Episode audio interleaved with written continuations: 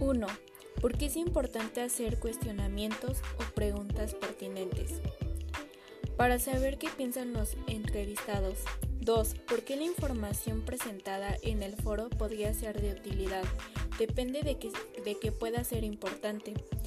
3. ¿Por qué es importante conservar con personas cuya experiencia es mayor para evitar los errores?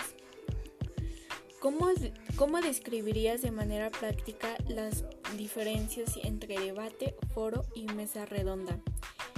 Que uno es favor y uno en contra, ya el otro es solo tomar puntos de vista. ¿Cuál es más práctico para obtener información? ¿Debate, foro o mesa redonda? Debate.